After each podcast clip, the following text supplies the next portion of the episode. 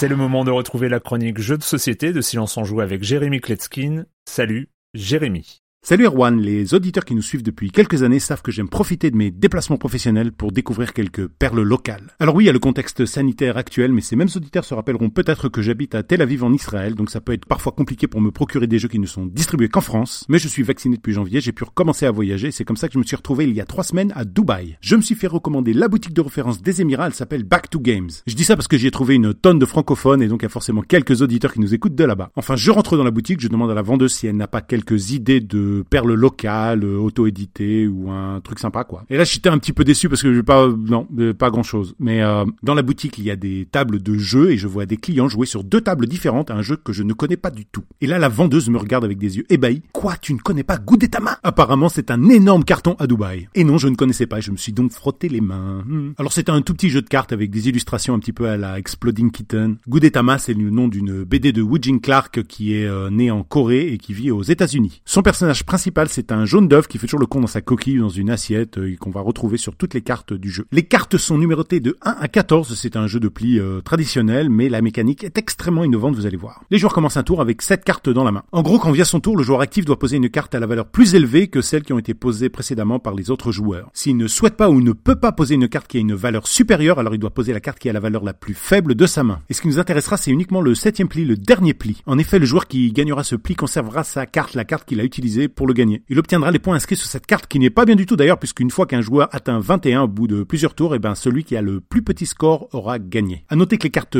1 et 14 sont des cartes spéciales et ça rajoute énormément au jeu. Quand on gagne un pli, on est le premier joueur le tour d'après, sauf quand on gagne le pli avec une carte numérotée 14. Son pouvoir nous impose de désigner un autre joueur et c'est super stratégique, c'est brillant. Et il y a le pouvoir de la carte 1, si on arrive à la poser lors du dernier pli, alors tout le monde conserve sa carte. Et forcément, nous, avec le 1, on a la carte la plus faible et ça emmerde tous nos adversaires. Enfin voilà, Gudetama, c'est pas Exploding Kitten, il n'y a pas besoin d'avoir 6 grammes dans le sang pour l'apprécier, c'est un vrai jeu très stratégique, très malin, euh, exceptionnel. Ça gueule, ça crie, il y a des retournements de situation, euh, c'est très très fun. Très très fun. De 2 à 7 joueurs à partir de 7 ans pour des parties d'environ 20 minutes, c'est édité chez Renegade, G-U-D-E-T-A-M-A. Les auteurs Steve Ellis et Ben Eisner et c'est illustré par euh, Clark. Et moi je vous dis à bientôt. Je sais que la vie ne reprend pas partout à la même vitesse, mais je vous assure qu'il n'y a rien de plus puissant socialement pour profiter avec ses amis que les jeux de société. Bye bye